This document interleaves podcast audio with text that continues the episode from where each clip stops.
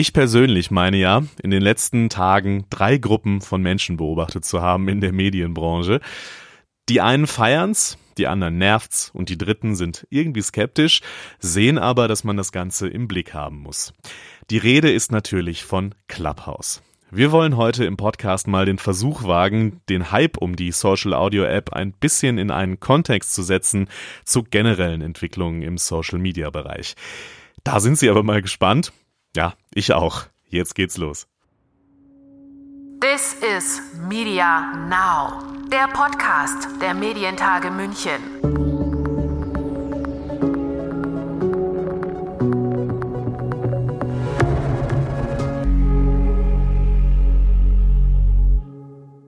Mein Name ist Lukas Schöne und ich gestehe, ich war dem Hype auch so ein bisschen verfallen.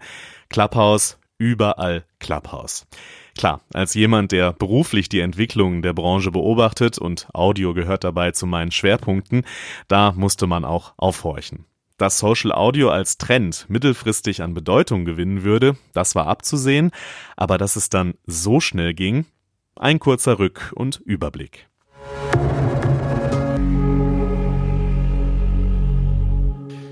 Die App ging im Frühjahr 2020 in den USA online und wurde da dann vor allem auch bekannt, weil berühmte Menschen wie Oprah Winfrey, der Rapper Drake und Schauspieler Kevin Hart sich in der App rumtrieben. Das Prinzip ist relativ einfach. Man kann Räume anlegen und dort dann zu einem bestimmten Thema sich untereinander austauschen. Audio only, also nur mit der Stimme. Man ist nicht zu sehen. Dadurch wird zweierlei ermöglicht. Einmal eine relativ intime Atmosphäre und natürlich auch die Möglichkeit, direkt mit einem Prominenten, einer Politikerin etc. zu sprechen. So waren es dann auch in Deutschland PolitikerInnen oder Leute wie Thomas Gottschalk, Joko Winterscheid oder Dunja Hayali, mit denen man sich direkt austauschen konnte und die sicher auch zum Hype beigetragen haben. Seinen Anfang nahm das in Deutschland übrigens wohl bei den beiden Podcastern Philipp Klöckner und Philipp Glöckler, die den Doppelgänger Tech Talk Podcast machen. Sie machten eine Telegram-Gruppe auf mit dem Ziel, ein Schneeballsystem zu entfachen, denn in die App, die nur auf iOS-Geräten läuft bisher, kommt man nur mit einem Invite, also einer Einladung. Ich kann zwei einladen, die können dann jeweils wieder zwei einladen und so weiter. Scheint geklappt zu haben und in kürzester Zeit war Clubhouse dann zumindest in der Tech-, Medien- und Marketing-Szene der neue Hit. Diese Exklusivität hat sicher auch dazu beigetragen. Stichwort Fear of Missing Out. Ich könnte da ja eine wichtige Entwicklung verpassen. Und außerdem passt die App hervorragend zur Situation gerade. Alle sitzen daheim, man kann sich nicht treffen, Networking und Austausch fällt so gut wie flach. Clubhouse funktioniert da ein bisschen wie das lockere Gespräch an einer Bar auf einer Party. Und das alles trug dann wohl dazu bei, dass Clubhouse schnell die Nummer eins war bei den Downloads aus dem App Store.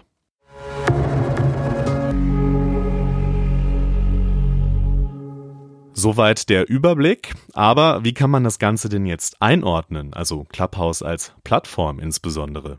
Plattformen, es gibt unglaublich viele. Man könnte auch einen Slide machen mit dem Status quo, wo stehen wir heute? Und dann würde man, oder meine Tochter würde sagen, Facebook ist alt, Instagram ist so mittelalt, TikTok ist sehr jung, LinkedIn ist für dich, Papa, da machst du deine beruflichen Sachen. Xing kenne ich kaum noch. Ähm, jetzt TikTok sehr jung und Snapchat habe ich auch knapp verpasst. Also man ist in der Lage, mit einem gesunden Menschenverstand gewisse Plattformen schon klar zuzuordnen. Sie hörten Sven Wedig, Gründer und CEO von Vollpension Medien. Gesagt hat er das bei den Medientagen 2020. Da war der Hype um Clubhouse natürlich noch nicht so richtig abzusehen. Und das gilt für alle Aussagen der O-Tongeber in diesem Podcast. Aber vielleicht gerade deswegen ist es interessant, das mal mit den Entwicklungen rund um die App abzugleichen. Also, Sven Wedig rät uns den gesunden Menschenverstand, immer gut, um Plattformen einzuschätzen. Bei Clubhouse ist das alles noch sehr diffus. Klar ist, dass vor allem die oben genannten Branchen dabei sind, also Medien, Marketing, Tech, die die App so als erster für sich entdeckt haben und eben Influencer. Also mein Satz ist da ziemlich einfach, Social Media ohne Influencer geht nicht und Influencer ohne Social Media geht nicht. Und das kann man auch gucken. Ne? Also TikTok ist nicht gewachsen, weil es TikTok heißt oder weil sie vom Musical.ly das umgenannt haben in TikTok, sondern TikTok ist gewachsen, weil die weltweit größten Einflussnehmer plötzlich TikToks gemacht haben. Und genauso ist das Verständnis. Wenn ich auf dieser Plattform bin, dann muss ich mit der Plattform interagieren als Marke und ich muss mit den Influencern agieren, weil das sind die beiden Zugtreiber. Der eine liefert die Technologie, der andere liefert den Inhalt. Wenn man mal ganz ehrlich ist, wenn man Facebook im Allgemeinen sieht oder ein Instagram oder ein TikTok, dann ist das einfach eine leere Höhle. Der richtige Geschmack ist oder das Fleisch an Knochen kommt über die Creator, kommt über die Contents.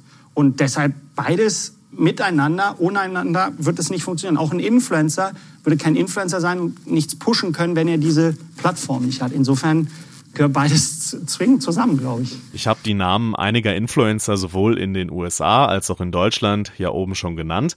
Aber wie ist das jetzt? Wer ist denn als User auf dieser Plattform unterwegs? Wie gesagt, noch ist es ein etwas diffuses Bild, aber es gibt immerhin schon die erste Ad-Hoc-Erhebung der Mediaagentur OMD. Darin heißt es, gut 24 Prozent der knapp 2000 Befragten haben bereits von Clubhouse gehört und knapp ein Drittel davon planen zumindest auch, es zu nutzen. 0,7 Prozent nutzen die App bereits. Und das sind vor allem die jungen Digitalen, denn laut der OMD-Erhebung sind 58 Prozent der an Clubhouse Interessierten zwischen 18 und 39 Jahren. Aber die Frage, die sich ja aus Sicht von Marken und Medienhäusern dann immer stellt, wenn plötzlich so ein neuer Player am Plattformhimmel auftaucht, muss ich da jetzt auch sein?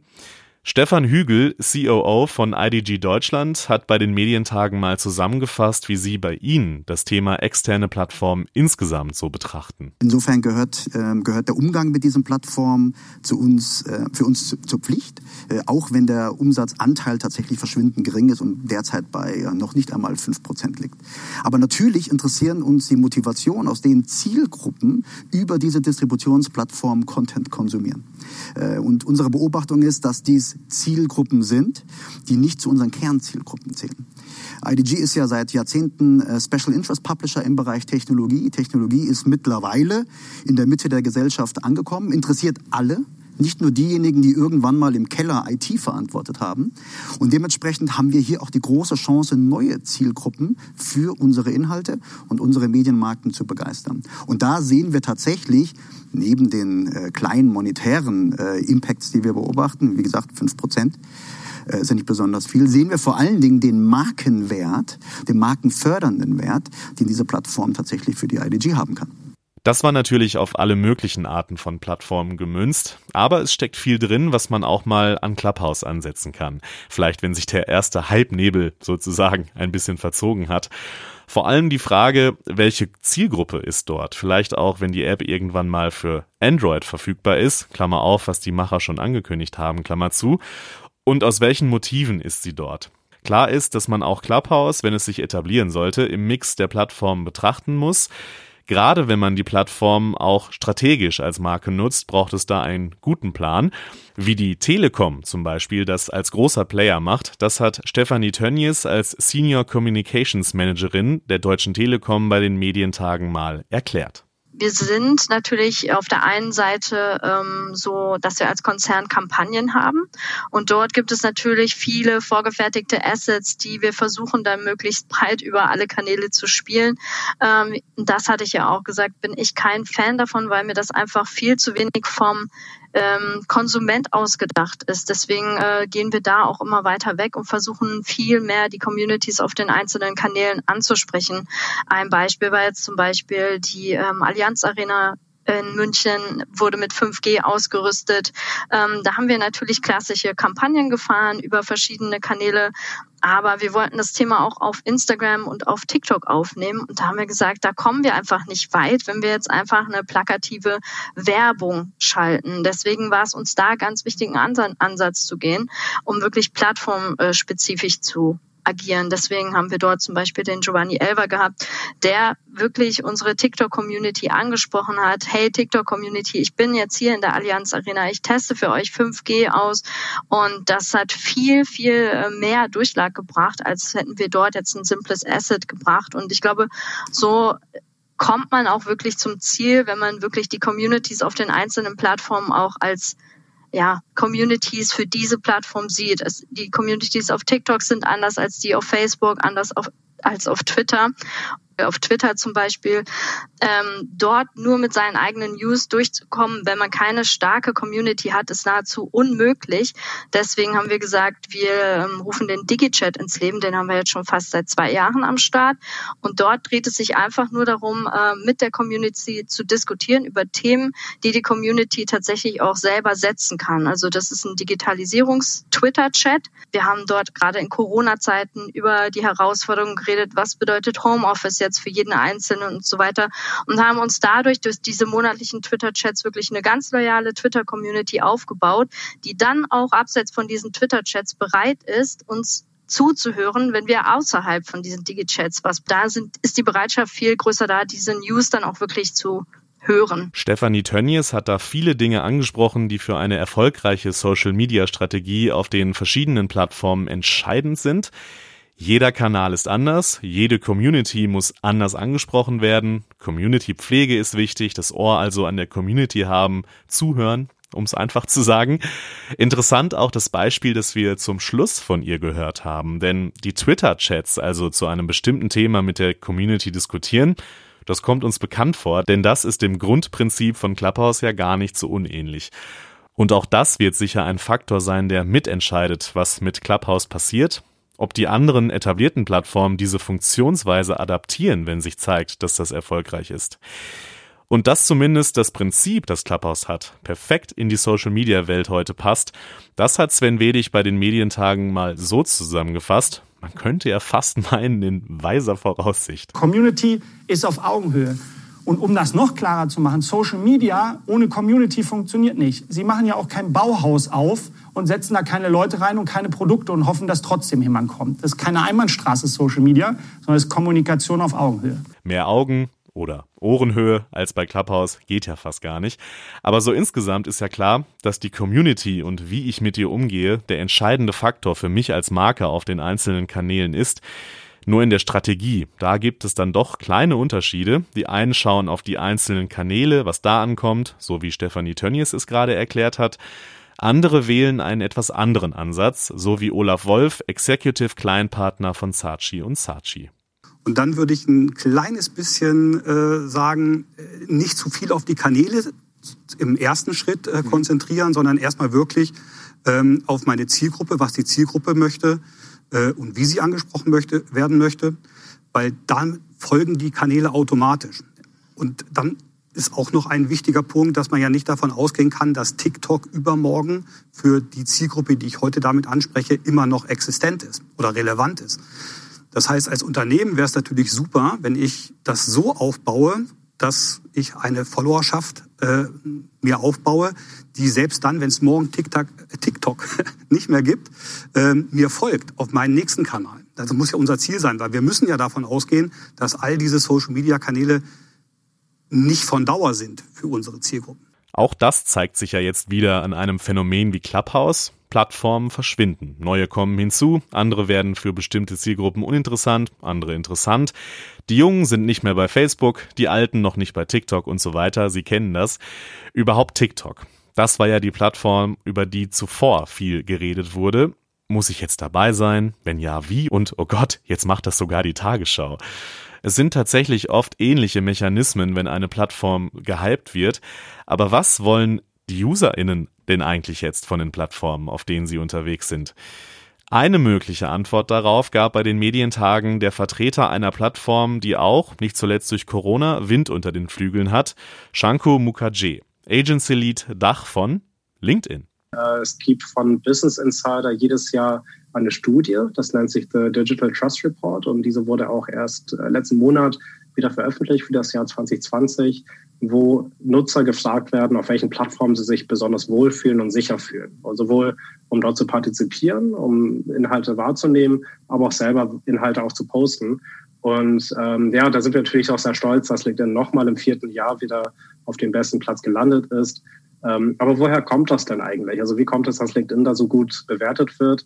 Sicherlich ist für uns das Thema Datenschutz, Mitgliederschutz extrem wichtig. Äh, wir haben diese Philosophie, von Members First. Das heißt, alles, was wir einführen, neue Tools, neue Funktionen, schauen wir immer, dass wir ähm, das in, in Absprache mit den Nutzern machen, dass wir deren Feedback auch einsammeln, Gleichzeitig auf LinkedIn ist man mit seinem echten Namen, äh, mit dem Arbeitgeber, mit seinen Kolleginnen und Kollegen ist man vernetzt, genauso auch mit Geschäftspartnern. Das heißt, man ist automatisch auf einem sehr, sehr sachlichen Niveau unterwegs und äh, das sieht man dann auch in den Kommentarspalten und auch generell im Umgang auf LinkedIn. Ähm, deswegen, das ist natürlich etwas, was auch sehr stark auf Unternehmen wieder abfärbt, die auf LinkedIn unterwegs sind. Wenn das Umfeld stimmt, dann hat natürlich eine Botschaft in diesem Umfeld auch eine ganz andere Wirkung. Ich glaube, dass er da einen entscheidenden Faktor anspricht, der über Erfolg oder Misserfolg von Clubhouse mitentscheiden wird. Denn dass sich die Menschen in den einzelnen Räumen sicher und wohl fühlen, das hat sich deutlich gezeigt bisher. Manchmal zu sehr. Fragen Sie da mal bei Bodo Ramelow nach, dem Ministerpräsidenten von Thüringen. Kritik Deutliche Kritik sogar gibt es aber beim Thema Datenschutz. So greift die App zum Beispiel Daten von Unbeteiligten ab, wenn der Nutzer zustimmt, dass die App Zugriffe auf seine Kontakte bekommt. Und unklar ist dann auch, was mit den Daten passiert, was eigentlich aufgezeichnet wird in den Räumen und wer darauf dann Zugriff hat. Die Vorsitzende der Datenschutzkonferenz von Bund und Ländern, Monika Gretel, hat die App dafür schon deutlich kritisiert und die Verbraucherschutzzentrale hat sogar schon eine Abmahnung an die Betreiber verschickt. Und auch mit einem weiteren Thema werden sich die Macher besser früher als später befassen müssen, Hass und Hetze. Denn das will ein Großteil der UserInnen natürlich nicht. Das weiß auch Martin Badeleben von Pinterest. Wir haben mit YouGov äh, eine Studie gemacht ähm, und hier sagt ein großer Teil der Befragten, dass ihnen manche Ecken im Netz aktuell Angst machen. Besonders dann und dort, wo Menschen sich über Überzeugungen streiten. Und viele Befragte haben auch den Eindruck, dass sich diese Entwicklung und dieses Verhalten intensivieren wird. Und wenn man das mal aus der Perspektive beleuchtet und fragt, ist es tatsächlich das, was wir wollen? Ist dieses Verhalten, sind äh, diese Inhalte auch das, was wir eigentlich sehen wollen, dann ist die Antwort aus unserer Sicht ganz klar nein. Und wir haben uns sehr viele Datenpunkte dazu angeschaut äh, und äh, selbst Studien durchgeführt. Dazu komme ich gleich. Und wir sehen eben, Menschen wollen sich positiv fühlen. Sie wollen planen, sie wollen optimistisch in die Zukunft schauen. Und das ist ein äh, Grundthema, das wir sehen. Und zumindest meiner bescheidenen Einschätzung nach passt auch hier das Prinzip von Clubhouse eigentlich sehr gut. Ich kann mich in abgeschlossenen, vermeintlich sicheren Räumen austauschen mit Menschen, die sich für das gleiche Thema interessieren. Und doch besteht die Gefahr, dass durch Clubhouse diskriminierende Aussagen normalisiert werden könnten. So hat es zum Beispiel auch die Journalistin und Expertin für Rechtsextremismus Caroline Schwarz in einem Interview mit Z gesagt. Es bestehe die Gefahr, dass Rechte die Plattform vereinnahmen könnten, ähnlich wie es zum Beispiel in großen Teilen auch bei Telegram passiert. In den Nutzungsbedingungen bleiben die Aussagen zu Themen wie Desinformation und Hetze sehr vage bei Clubhouse, zumindest Stand heute, 28.01. ist das noch so. Da wird in Zukunft entscheidend sein, wie Clubhouse bei einem wichtigen Thema sich positionieren wird. Nämlich, Sven Bedig? Haltung ja, das große Thema für mich. Und zwar nicht nur für dieses Jahr, das habe ich schon vor einem halben Jahr gesagt, sondern vor allen Dingen auch für nächstes Jahr. Haltung. Was bedeutet Haltung für mich im Social Media? Haltung bedeutet für mich, dass ähm, zum Beispiel Instagram bei Attila Hildmann, ich glaube, so heißt er, ist schwierig auszusprechen, schöner Chaot, ähm, den Instagram-Account gesperrt hat. Das ist Haltung.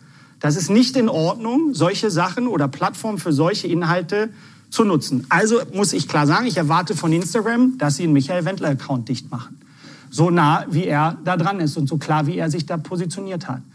Genauso ist die Haltung wichtig für andere Plattformen. Und das ist unsere Schnittmenge auch zum Thema Social Media. Ähm, ich muss vorher natürlich ein Gefühl dafür entwickeln, welche Influencer ich nutzen will und wie risikobehaftet die sind. Am Ende ist das Influencer-Business auf Social Media Marketing mit Menschen. Ein Restrisiko gibt's. Die Medientage München haben das Restrisiko, dass ich jetzt hier auch irgendeinen Schluss erzähle wie der Wendler. Das passiert hoffentlich nicht oder ich kann es ausschließen, dass das nicht passiert.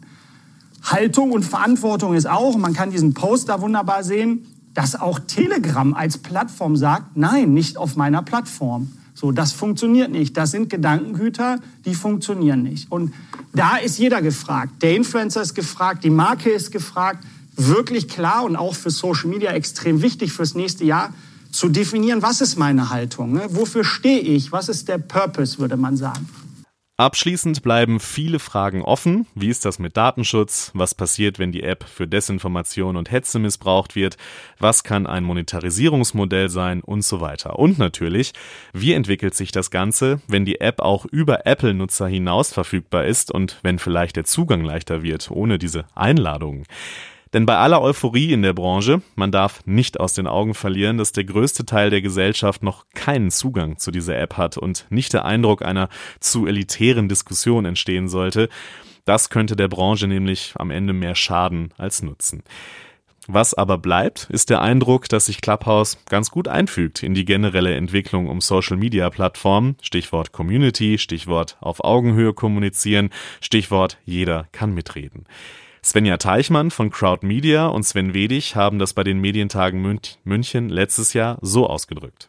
Ich habe mich so ein bisschen an die Anfangszeit von Social Media zurückerinnert, als alles noch so ein bisschen dieser Probierwelt war. Man hat auf einmal gemerkt, wir kommunizieren auf Augenhöhe, ähm, ich probiere etwas aus, man nimmt sich vielleicht als Unternehmen nicht mehr so, äh, so ernst. Dann ist es durch zu so einer richtigen Marketingdisziplin geworden. Und jetzt hast du ja da einiges definiert, geht auf die Community ein, ähm, Purpose, habt eine Haltung. Äh, hast du auch so ein bisschen den Eindruck, dass man sich vielleicht mal wieder ans, an den Anfang erinnern sollte, was diese Kanalwelt eigentlich kann? Ja, das ist ehrlicherweise das Hausaufgaben machen. Ne? Ähm, ich habe damit schon vor fünf Jahren angefangen, das zu erzählen. Es, es müssen mehr Hausaufgaben gemacht werden. Ne? Und eine Hausaufgabe ist halt eben eine Fokuspersona bauen und Zielgruppe verstehen und damit auch Community Management machen in die Nutzer reinhören. Ja, was will der Typ da hinter dem Fernseher oder das Mädel hinterm Fernseher eigentlich? Und das ist ehrlicherweise was, so gerne man das mag, das kann man sich bei Influencern unglaublich gut abgucken. Ne? Die haben das gelernt, die sind mit der Community gewachsen. Aber ja, wir gehen jetzt wieder ein bisschen zurück, aber wir brauchen diese Kundennähe. Ich habe manchmal oder hatte mal ein Kundenmeeting, da hat der Vorstandsvorsitzende gesagt, also eigentlich habe ich keinen Bock mit meinen Kunden zu sprechen. So, das ist nicht der richtige Weg. Nicht in dieser transparenten, schnellen Social-Media-Welt. Da muss ich bereit sein, auf Augenhöhe zu kommunizieren. Nochmals, keine Einbahnstraße. Wir werden sehen, ob und wie sich Clubhouse in diesem Mix der Social-Media-Plattform einfügen wird und ob und wie das für Medienmarken und Influencer nachhaltig eine Rolle spielen wird. Das Prinzip von Clubhouse jedenfalls, der Austausch in einer Community, in einer Mischung aus Social und Live-Podcast, nur mit der Stimme, dieses Prinzip, also Social Audio, wird als Trend wohl bestehen bleiben. Ob es dann allein Clubhouse ist, der ihn etabliert, wir werden sehen. Machen Sie es gut. This is Media Now, der Podcast der Medientage München.